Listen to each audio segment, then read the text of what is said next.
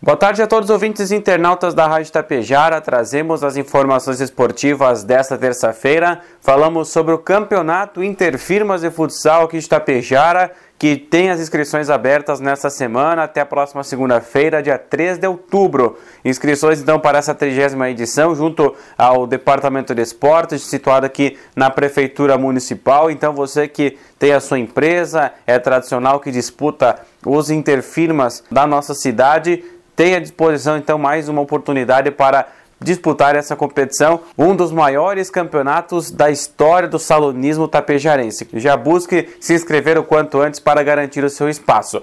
Falando sobre hoje à tarde, a seleção brasileira está jogando neste momento em Paris, na França, o seu último amistoso preparatório para a Copa do Mundo do Catar, que inicia já no mês de novembro. Então, o técnico Tite terá à disposição aí novamente todos os seus jogadores aí Aqueles que não atuaram contra a seleção de Gana na sexta-feira possivelmente vão ser utilizados nesta partida contra a Tunísia. Então é oportunidade para Pedro, para Roberto Firmino também, o próprio Matheus Cunha que entrou na partida contra a Gana e jogadores que são do ataque do, da seleção brasileira que querem ir num lugar no, no seleto grupo aí que vai para a Copa do Catar. Então terão à disposição neste jogo para mostrar o seu futebol, mostrar o seu trabalho frente ao técnico Tite. A partida está sendo transmitida pela Sport TV e também pela TV Globo.